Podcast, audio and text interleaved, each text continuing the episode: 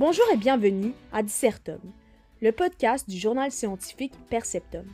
Pour le mois de mars, nous allons vous présenter une édition axée sur le génie. Nous allons tout d'abord commencer avec Kenz, étudiant à McGill. Donc, euh, je m'appelle Ken Zagib, j'ai fait mes études à Brébeuf euh, de 2016 à 2018, donc j'ai terminé il y a presque trois ans. Euh, maintenant, je suis en génie électrique et en mathématiques à l'Université McGill. Je, suis, je termine ma troisième année dans, dans, dans quelques semaines. Et j'étais, j'étais comme vous, membre du comité Perceptum durant mes deux, mes deux années au cégep et j'en retiens encore un, un excellent souvenir. Euh, donc, est-ce que tu pourrais nous parler un peu en profondeur de ton programme d'études actuelles, donc, euh, comme tu avais mentionné, et euh, ça, consiste en quoi? C'est quoi les cours que tu prends en ce moment? C'est quoi les débouchés de ce programme? Ah oui, tout à fait. Donc, je vais commencer en fait par, par génie électrique. Donc vraiment, c'est un, un, programme, il y, a, beaucoup de physique, il y a beaucoup de physique, donc euh, bah, surtout comme vous avez deviné, euh, de l'électricité et du magnétisme.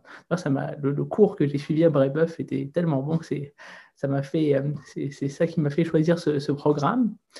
Et donc, en fait, c'est plusieurs, évidemment, c'est une combinaison de cours. Donc, on apprend un, peu de tout qui, qui, sert en fait à la conception d'objets électroniques et à la manipulation des ondes électromagnétiques. Donc, on peut penser par exemple au circuit, dont, vous avez eu une initiation au cégep, euh, les ondes électromagnétiques pour les télécommunications, mais aussi pour l'imagerie, euh, le traitement de signal, euh, donc comment, comment analyser des signaux qu'on a soit dans des circuits ou des signaux, des signaux avec ce qu'on appelle l'analyse de Fourier, qui est très intéressante d'un point de vue mathématique. Et évidemment, on a aussi tous les cours liés à à l'intégrité, au professionnalisme d'un ingénieur. Et le deuxième, euh, en deuxième aussi en mathématiques, c'est vraiment des cours. Euh, ça aussi, c'est euh, vrai bœuf. À vrai bœuf, j'ai vraiment développé un goût. En tout cas, ça, en fait, ça, a consolidé mon goût pour les maths. On apprend, à, par exemple, à prouver les, les, les théorèmes de calcul qu'on a, qu'on a appris au, au, cégep. Donc, c'est vraiment, une, vraiment une continuation. Au cégep, on fait des sciences générales et ensuite à l'université, on on approfondit ses connaissances en physique, en mathématiques, en technologie et en informatique. J'ai oublié aussi l'informatique. Il y a beaucoup de programmation, surtout en ingénierie, euh, pour les appliquer ensuite dans, des, euh, dans, des, euh, dans différents domaines, que ce soit la biologie, les biotechnologies, les télécommunications. Donc, même si tu étudies dans ce programme, tu pourrais choisir, il y a plusieurs types d'emplois que tu pourrais choisir par la suite. Exactement. Donc, il y a plusieurs, il y a plusieurs perspectives d'avenir. Donc, le, classique, c'est ingénieur dans une entreprise, que ce soit Hydro-Québec, Bell Canada, euh, les, équipementiers, euh, les équipementiers informatiques. Euh, il, y a aussi, beaucoup de, beaucoup de gens qui se dirigent ensuite en recherche, donc développer de nouveaux outils, creuser, creuser les théories qu'on a, qu'on a actuellement, continuer à améliorer, à améliorer les téléphones ou les appareils électroniques. et bon, il y a aussi l'enseignement. Ça, je pense, c'est, c'est un des, un des des domaines dans lesquels les gens vont le moins, mais c'est quand même une, il me c'est 8% de mémoire. Quand même. Euh, pour la prochaine question, donc présentement, tu es vice-président de la ECSESS e de McGill depuis presque un an. Donc, c'est quoi les tâches que tu, que, que tu fais en tant que vice-président et comment ça complémente tes études? Qu'est-ce que ça t'a apporté de nouveau? Euh, donc, euh, oui, effectivement, euh, depuis, depuis le mois de mai 2020, je suis euh, vice-président des affaires académiques de, ce qu'on on appelle la, la. Donc, c'est en fait l'association étudiante des étudiants en génie électrique, en informatique euh, et, en, génie logiciel. Et donc, ce rôle, en fait, il consiste en plusieurs, en plusieurs tâches. C'est très semblable au poste de conseiller pédagogique de la GEP à Brébeuf. Donc, c'est les relations avec les professeurs et la direction. Donc, si si les élèves, par exemple, trouvent qu'un professeur ne respecte pas les règles ou leur donne trop de travail, c'est à moi de, signaler, signaler essayer d'améliorer ça. Euh, donner de la rétroaction sur les programmes, donc comment améliorer les cours, quels cours il manque actuellement dans le programme, etc. Euh, également organiser des activités de recherche euh, donc, pour, pour initier les élèves à la recherche. Donc, j'organise des conférences, à peu près deux conférences par semestre, là où j'invite des professeurs et des chercheurs à partager partager euh, les applications du génie électrique à différents domaines, que ce soit l'informatique, la biologie, euh, bah, les biotechnologies plus exactement, euh, ou les, moteurs, électriques. Euh, on se demandait aussi, c'est quoi les projets de recherche euh, auxquels tu as participé? Donc, euh, comment est-ce que cette implication a contribué à ton intégrité de travail, comme tu avais mentionné au début que vous appreniez en génie, et qu'est-ce que tu as retenu de ces projets-là? Donc, quand même, à Brébeuf, si j'ai fait à peu près quatre projets de recherche, donc ça m'a ça me motivait beaucoup. Donc, j'avais fait, fait un projet d'expo science qui était en fait une suite. D'abord, j'avais participé au programme de stage. Donc, euh, avant la Covid, on pouvait aller dans des universités. Euh, en fait, Brébeuf avait un programme. Donc, on, on paierait des élèves avec des laboratoires universitaires. Et on faisait un projet de, recherche de deux mois. Euh, j'étais à l'Université du Québec à Montréal, au département de chimie. Et on a on développait des catalyseurs, des nouveaux catalyseurs avec des métaux, des métaux qui ne sont pas non nobles. Donc, qui ne coûtent pas très très cher comme le, platine ou euh, l'or. Donc plutôt utiliser des matériaux qui sont plus abordables. Et, euh, vraiment, c'était vraiment super, une belle façon d'occuper l'été, une belle application de mes cours de chimie des solutions et d'électricité et magnétisme. Et ensuite, j'ai poursuivi, j'ai euh, poursuivi le travail que j'avais fait cet l'été dans un projet d'expo Donc, j'ai ajouté un module de simulation numérique. Prédire les propriétés euh, des catalyseurs avec ce qu'on appelle des simulations euh, quantiques pour donc au niveau au niveau euh, au niveau des atomes en fait la structure la structure cristalline des catalyseurs prédire si on pouvait pas voir les propriétés qu'on voyait à l'échelle à l'échelle macroscopique. Et j'ai eu la chance de le faire avec monsieur François Raymond département de chimie et ensuite j'ai présenté à l'Expo Science euh, un autre projet que j'ai fait aussi, euh, c'était un projet en mathématiques avec M. Giroux sur la trigonométrie hyperbolique. Donc, c'est euh, d'autres types de cosinus et de sinus qu'on voit souvent dans les calculatrices et dans les manuels, mais on ne sait pas vraiment d'où ça vient. Donc, c'était également un autre projet auquel j'ai participé. Et on a publié les résultats dans Perceptum d'ailleurs. Et le dernier projet que j'ai fait, évidemment, c'est le projet d'intégration. Donc, à la fin, tout le monde doit faire un projet.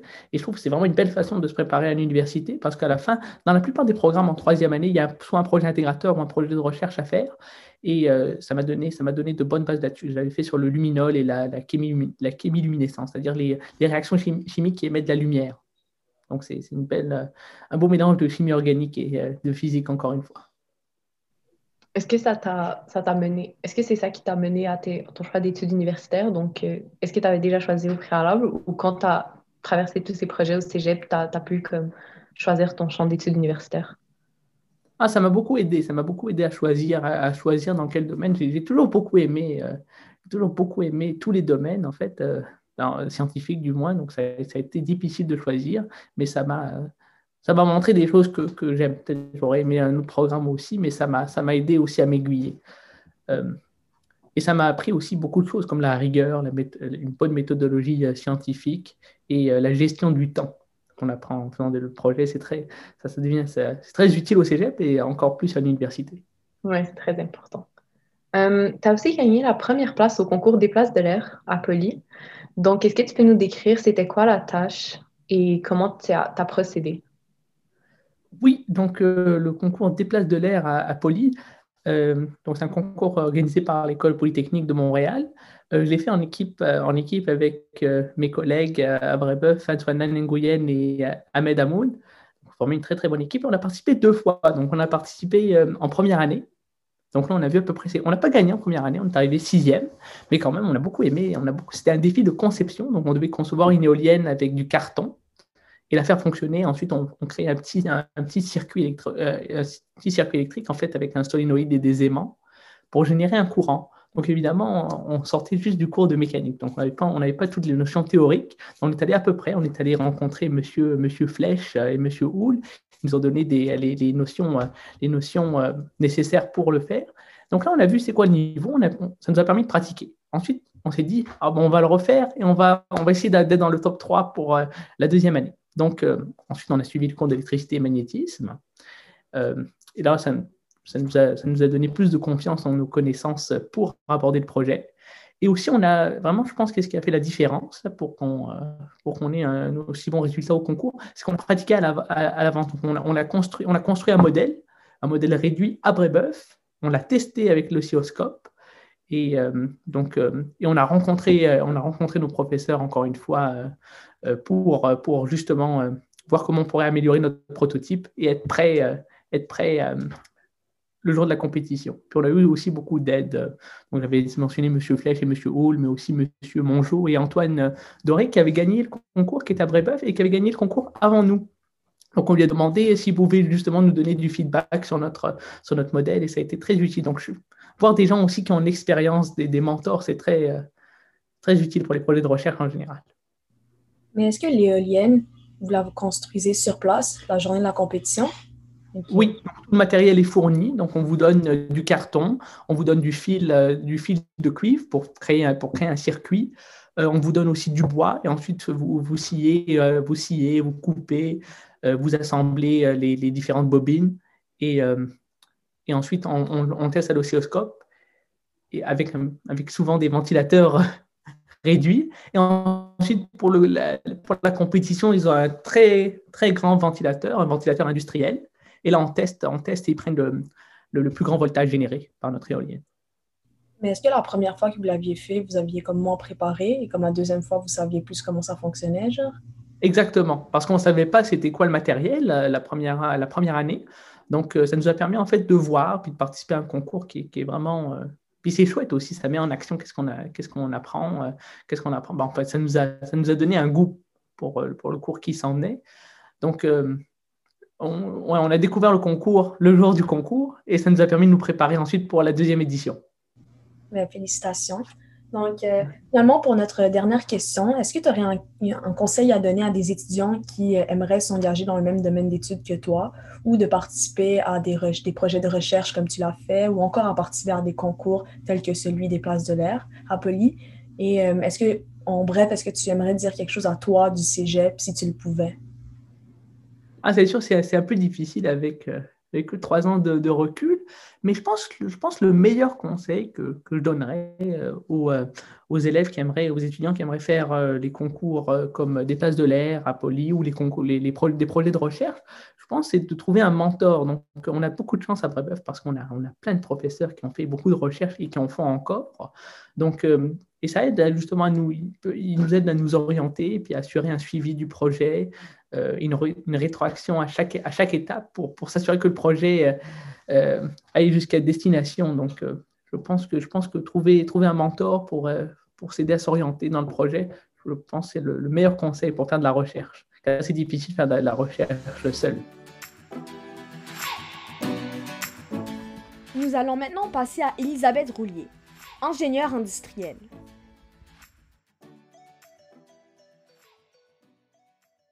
Je m'appelle Elisabeth Roulier et en ce moment, je suis pilote système à l'hôpital Sainte-Justine pour le projet Agirto. Euh, est-ce que vous pourriez nous parler un peu plus de c'est quoi, euh, c'est quoi euh, votre travail? Qu'est-ce que vous faites dans une journée normale? oui, mais en fait, je vais commencer par expliquer c'est quoi le, le projet Agirto. Donc, en fait, le but de ce projet-là, c'est d'aider au dépistage des troubles de neurodéveloppement chez les enfants 0,5 ans à travers le Québec. Euh, donc, plus particulièrement, mon équipe et moi, ce qu'on fait, c'est euh, développer une plateforme en ligne qui va permettre un accès plus facile aux ressources et de, euh, de dépister plus rapidement les enfants, puisque comme le questionnaire peut se faire chez eux et ensuite être analysé par des professionnels, c'est quand même plus rapide de, d'avoir accès à toutes ces informations-là et avec l'embauche qui aura lieu par la suite d'autres professionnels pour faire le suivi, euh, le but, c'est que la plupart des enfants aient pu être vus avant leur rentrée à l'école, donc pour éviter des, problèmes plus euh, importants dans le futur. Mon travail en tant que tel, comme pilote système, euh, ben, change un peu en fait à chaque étape du projet.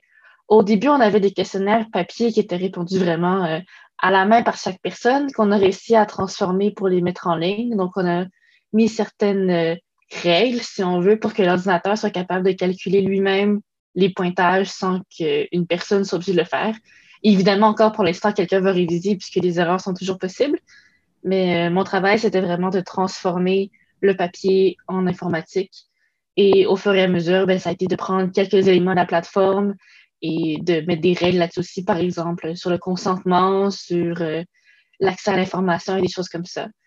Puis, euh, on n'a pas de rôle très précis, c'est très multidisciplinaire. Donc, même si je suis pilote système, ben, je vais quand même travailler un peu clinique avec les intervenants. On communique aussi avec le fournisseur qui développe la plateforme. Donc, euh, c'est très, euh, très varié. Et euh, ça fait combien de temps que vous travaillez sur ce projet pour pour être arrivé où vous en êtes? Le projet a débuté il n'y a pas si longtemps, donc les, les, démarches ont commencé, je dirais, juin l'année passée. J'ai été engagée au mois d'août sur le projet et maintenant on est en mars. Et le but, c'est de commencer à déployer au mois d'avril. OK, OK, ça fait bientôt un an. Ça fait bientôt un an. oui. Euh, c'est quoi les études que vous avez poursuivies pour arriver euh, où, où t'en es à ce projet?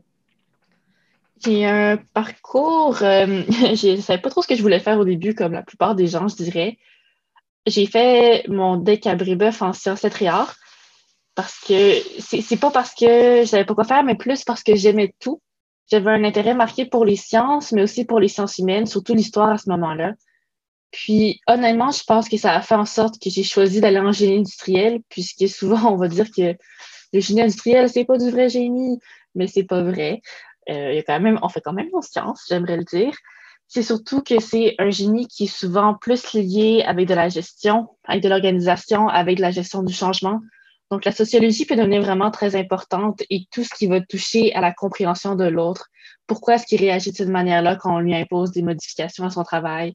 Qu'est-ce qu'on peut faire pour que cette personne-là soit plus efficace avec un environnement plus sécuritaire? C'est plein d'éléments qui ont fait en sorte que j'ai voulu me diriger là-dedans et aussi parce que j'aime vraiment ça quand les choses vont bien. Donc, euh, l'amélioration de processus, c'est toujours venu me chercher.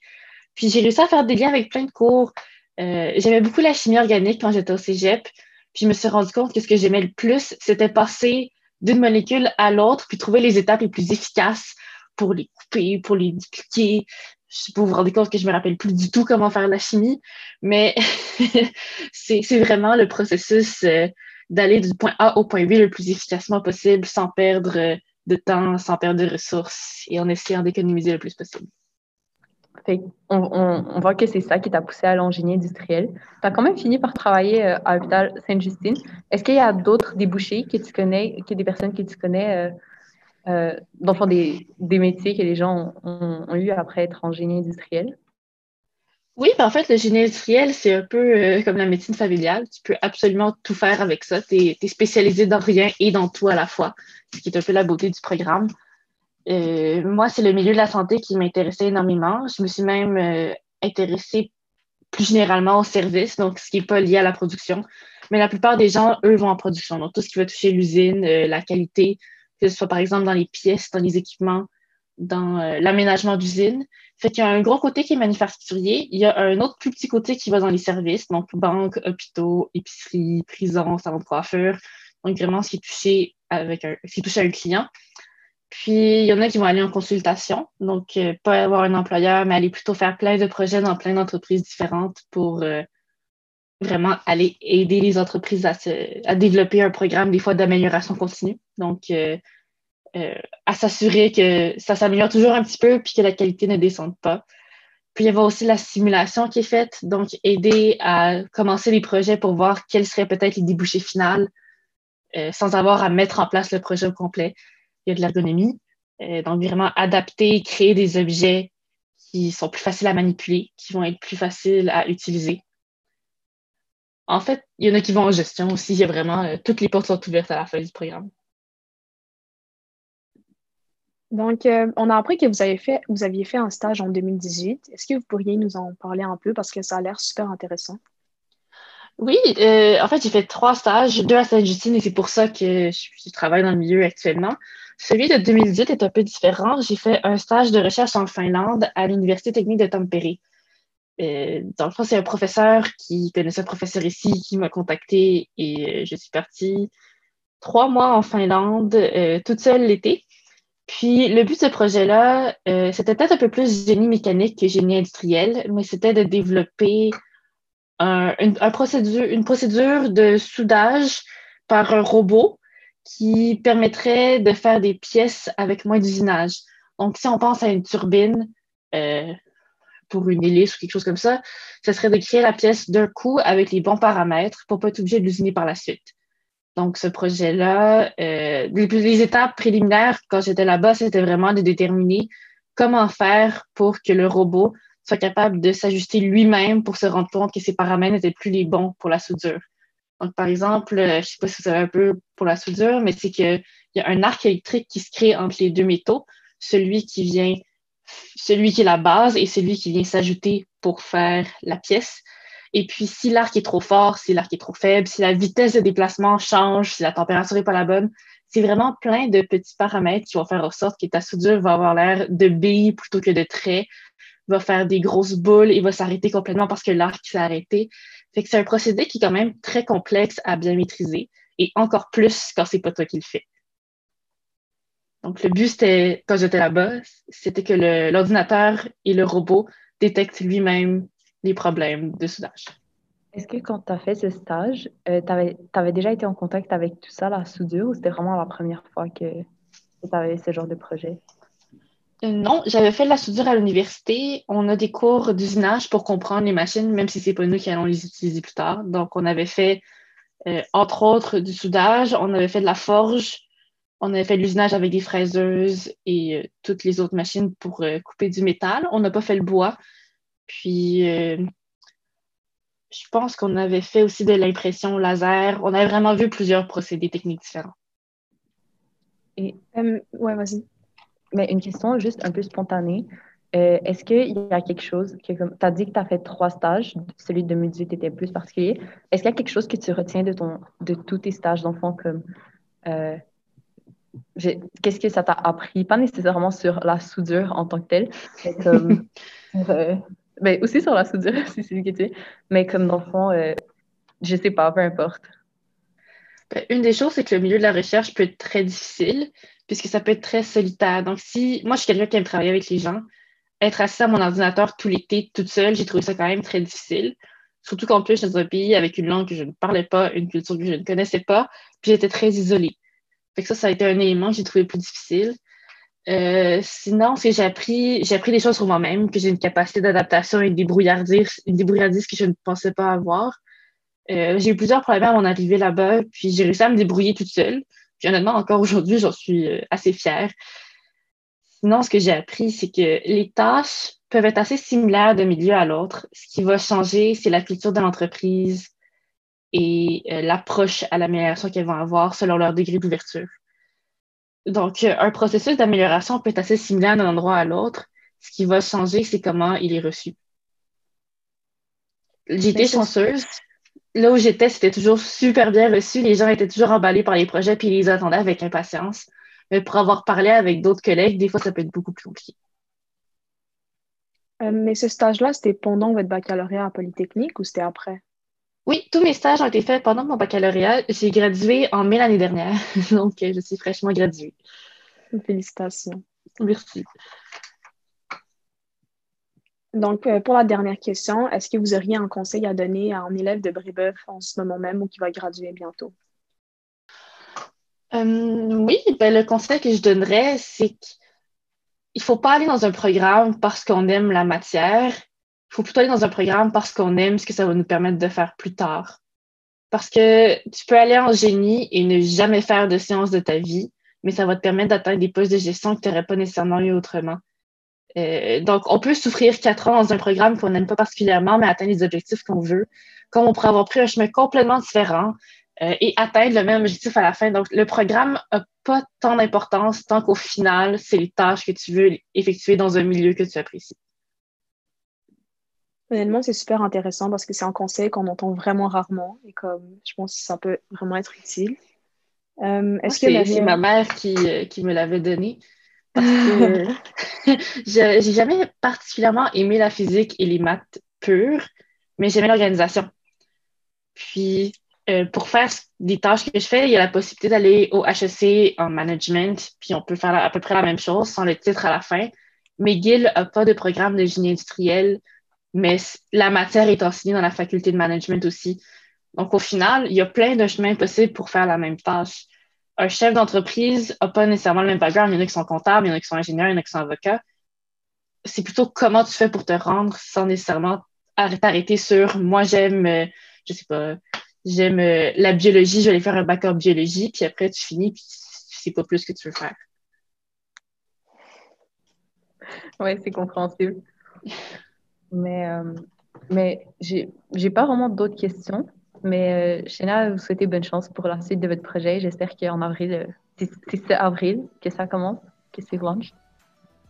tout va bien, oui. Ça commence avec des sites pilotes. Ben, j'espère que ça va bien se passer. Merci. C'était mon courage.